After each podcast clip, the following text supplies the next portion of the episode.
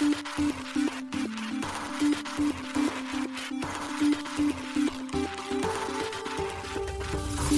しい経済ニュース。この番組では現当社のメディア新しい経済がブロックチェーン仮想通貨フィンテックに関する日々のニュース解説を平日毎日音声コンテンツでお届けしています。そして新しい経済ではブロックチェーン仮想通貨に関するニュース解説記事やインタビュー記事学習記事などのたくさんのコンテンツを掲載しております。ぜひ新しいひらがな経済漢字で検索してメディアもチェックしてくださいそして LINE 公式アカウントではメディアの更新情報を配信しております LINE 公式アカウントにもぜひご登録ください現当社新しい経済編集部の大塚です。高橋です。はい、本日は11月の2日木曜日です。今日のニュースいきましょう。自民党がダオルールメイクハッカソン開催へ制度的な支援を検討。インタマックスの旅団システムズ戦略ラウンド完了。Crypto Garage と狛犬、国内機関投資家向け暗号資産サービス構築へ。 PayPal、英国で暗号資産の認可取得、ロイター。トルコ、暗号資産に関する法律を強化へ、大臣が発言、ロイター。 SafeMoon 社幹部、暗号資産関連の詐欺容疑にて、米国で起訴、ロイター。 bitbank がイーサリアム、 Polygon、 The Sandbox のマルチチェーン対応開始へ。米 MicroStrategy 約8億円相当のビットコイン追加購入、合計保有数15万 8400BTC に。ワールドコインアプリダウンロード数400万を超える MAU は100万人。A42X がマイナウォレットの技術で利用者識別システム開発、シャープの生成 AI と連携し、ファントムモバイルアプリ、写真や動画の NFT 化が可能に。アバランチのアバラボ、サブネットアーキテクチャ強化でアップグレード提案。企業向け Web3 コミュニティ Web3 ビジネスハブのイベント予定を一部公開、プレ期間の一般開放も。一つ目のニュースは自民党がダオルールメイクハッカソン開催へというニュースです。自由民主党のデジタル社会推進本部 Web3 プロジェクトチームがダオルールメイクハッカソンの開催予定を11月2日に発表しました。ダオルールメイクハッカソンではこれまで Web3PT で発表した関連団体や企業、推薦された事業者を招き、同チームが DAO 分散型自立組織に関する法律のあり方についてヒアリングを行うとのことです。この取り組みにより制度的な側面からさらなる DAO 支援について検討を考えるとのことです。なお、同会で議論したいテーマとして次の4つが挙げられています。DAO を作る理由は何か、法人格で困ることはあるか、既存の法人格はあるが、そこに属さない理由は何か、金銭的な価値の流通が発生するか、金商法で困ることはあるか、金銭的な価値の流通が発生するか、既存の法律で困ることはないか。なお、DAO ルールメイクハッカソンは、事前オリエンテーションと DAO 法ハッカソンに分けて開催される予定です。事前オリエンテーションは11月10日13時半から14時半にオンライン形式にて、DAO 法ハッカソンは11月15日、22日、29日の夕刻に自由民主党会館にて各回90分行われる予定ということです。なお、同会の関連議員として平井拓也氏、平正明氏、川崎秀俊氏といった各衆議院議員の名前が挙がっています。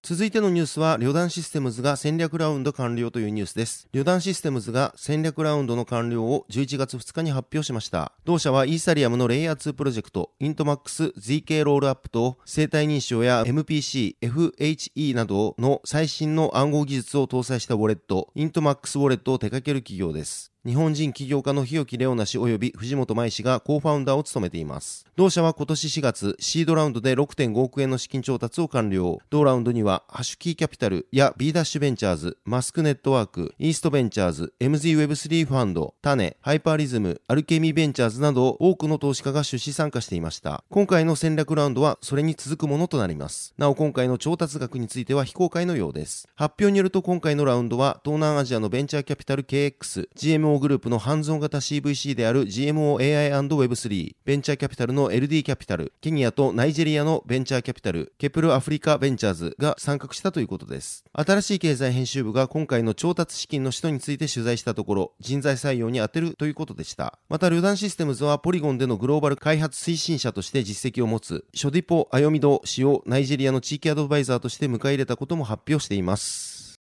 続いてのニュースは、クリプトガレージと狛犬が協業というニュースです。クリプトガレージが大手カストディ事業者、狛犬ホールディングスとの協業を11月1日に発表しました。この協業により両社は、日本の機関投資家に向けた業界最高水準の暗号資産関連サービスを構築するとしています。クリプトガレージは、東証プライム上場のデジタルガレージの子会社で、フィンテック分野のブロックチェーン金融サービス事業を展開する企業です。2021年6月に暗号資産交換業者として認可を受けています。また、狛犬は機関投資家向けの暗号資産カストディ事業を展開する企業です。野村証券、デジタル資産管理会社コインシェアーズ、デジタル資産セキュリティ会社レジャーの3社によって2018年に設立されたジョイントベンチャーです。日本からは野村総合研究所 NRI やクリプトガレージも出資参加しています。今回の発表によると両社は互いの専門性を組み合わせ、デジタル資産市場への参入を目指す金融機関をはじめとした国内法人投資家の信頼性、安全性、コンプライアンスを促進するプラットフォームを構築するとしています。狛犬は機関投資家向けの暗号資産カストディ事業を2020年6月から開始。最近では今年10月に英国でカストディアンウォレットプロパイダーとしての登録承認を受け、8月にはドバイ市長国の規制当局であるドバイ暗号資産規制機関から運用ライセンスを獲得しています。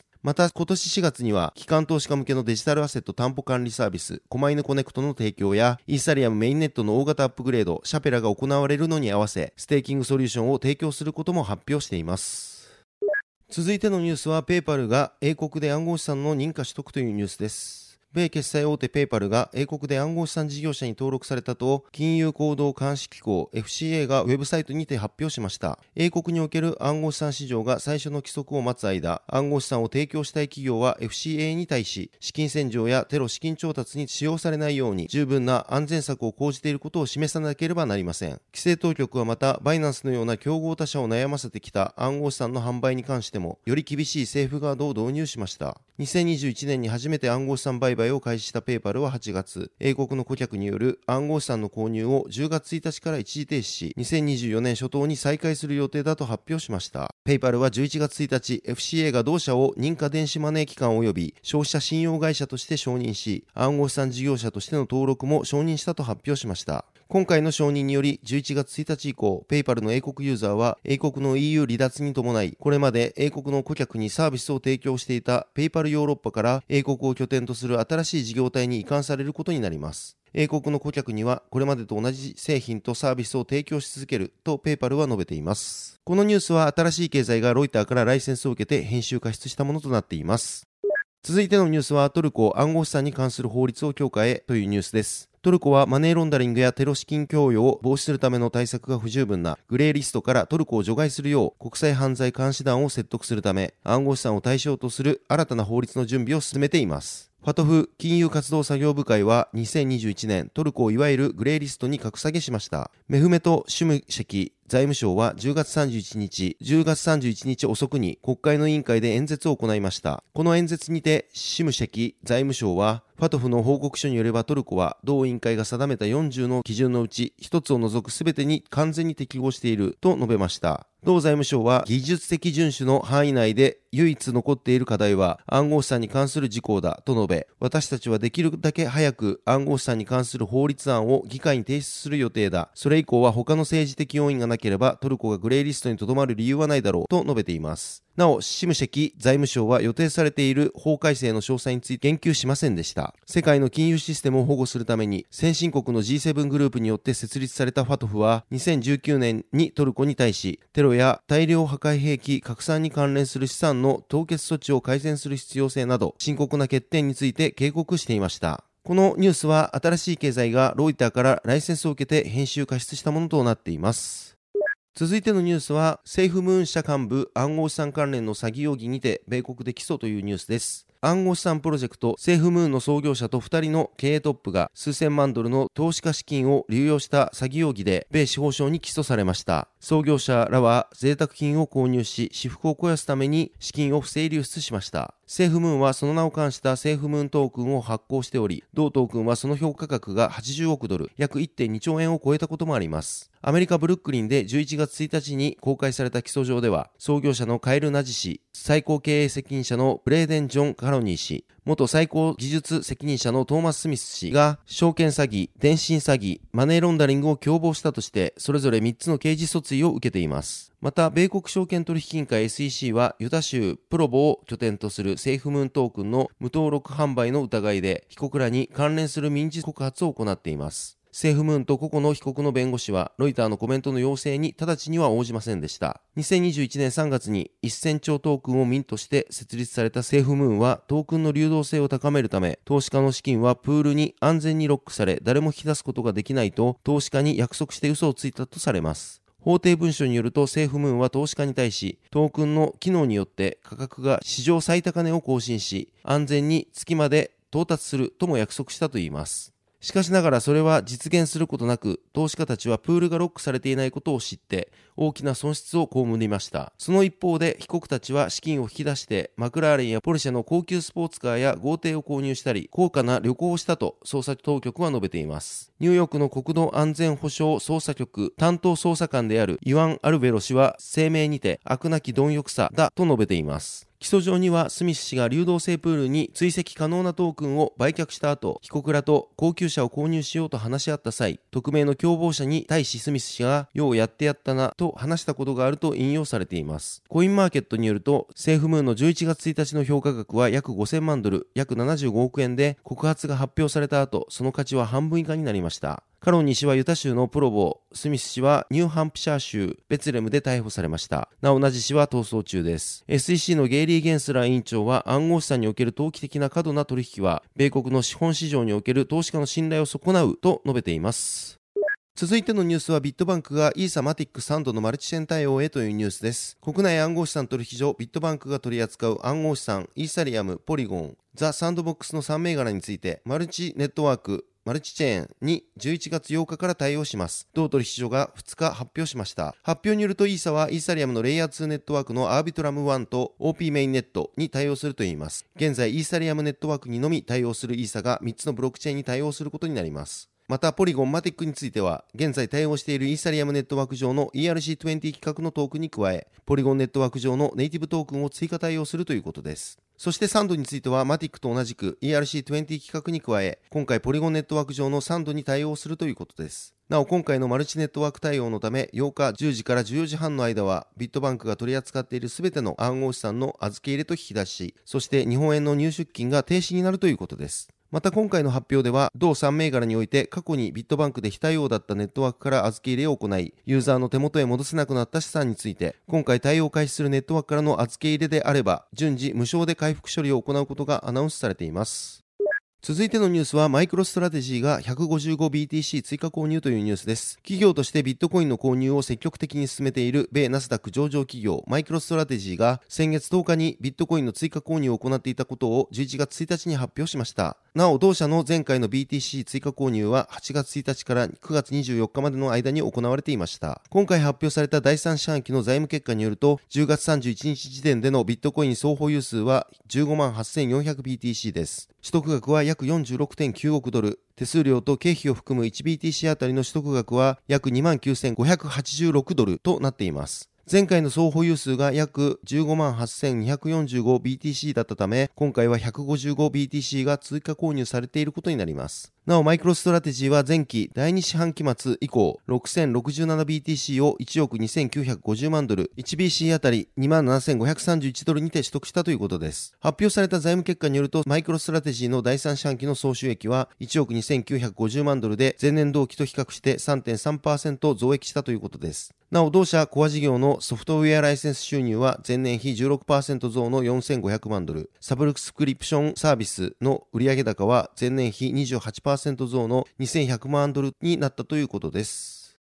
続いてのニュースは、ワールドコインのアプリダウンロード数が400万超にというニュースです。ワールドコインのワールドアプリのダウンロード数が400万を超えました。同プロジェクトの公式ブログにて11月1日に発表されました。また同アプリは現在10万人超の DAU、50万人超の WAU、を記録しているということです。また MAU 月間アクティブユーザー数については過去6ヶ月間で2倍となる100万 MAU になったということです。さらに発表によるとワールドアプリはセルフカストディ向けの暗号資産ホットウォレットとして6番目に人気があるとも述べられています。ワールドコイン関連企業のツールズ・フォー・ヒューマニティのプロダクト責任者、ティアゴ・サダ氏は、ワールドアプリの立ち上げから6ヶ月も経たないうちに、世界中でこれほどの興奮が起こっているのを見て感激していますとコメントしています。ワールドコインは AI チャットボットサービスチャット GPT を提供するオープン AI の CEO であるサム・サムアルトマン氏によって設立され、7月24日に正式ローンチしたプロジェクトです。同プロジェクトはオーブと呼ばれるボール状のデバイスで網膜をスキャンし、各人それぞれの交際の特徴をデジタルコードに変換することで個人を識別するワールド ID を発行します。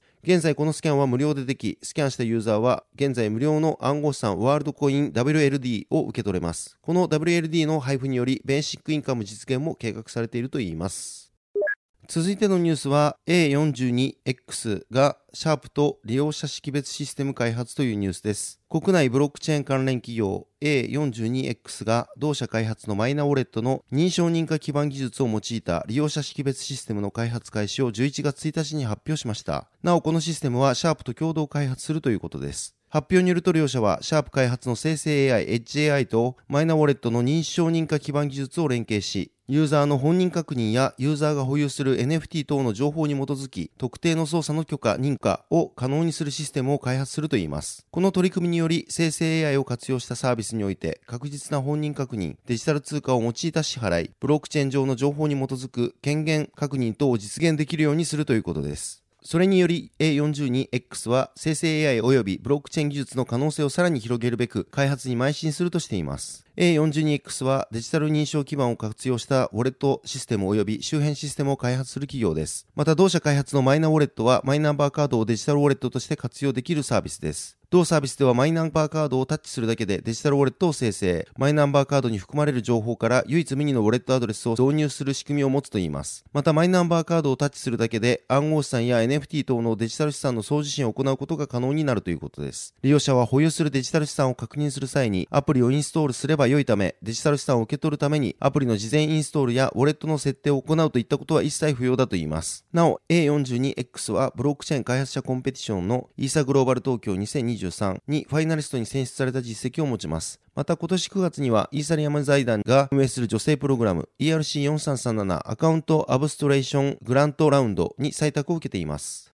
続いてのニュースはファントムモバイルアプリで写真動画の NFT 化が可能にというニュースです。暗号資産ウォレットファントムのモバイルアプリ版に写真や動画をソラナ上に NFT としてミントできる機能の追加が10月30日発表されました。この機能ではアプリからの撮影も可能となっています。その撮影した写真や動画、またはカメラロールに保存されている写真動画をソラナ上の NFT としてミントできるということです。動画については最大15秒まで NFT 化できます。なお同機能はウォレットの所有コレクティブルのページ右上のプラスに新たに追加されました。ミント時の手順としては NFT 化する写真または動画の題名と説明をアプリ上で入力するだけとなっており、ユーザーは1ドル未満で NFT をミントできるといいます。なお、ミントした NFT はウォレット内で自身のデジタルフォトアルバムとしてコレクタブルタブに保存できるということです。また、この機能を試したユーザーには、ファントムなら記念の報酬としてファントムコレクションが送られるとのことです。なお、同期のリリースから約48時間で7000の NFT がミントされたようです。これまでファントムはソラナブロックチェーンのウォレットとして知られていましたが、現在はイーサリアムとポリゴンにも対応しています。今回の機能はソラナ上の NFT にのみ対応しています。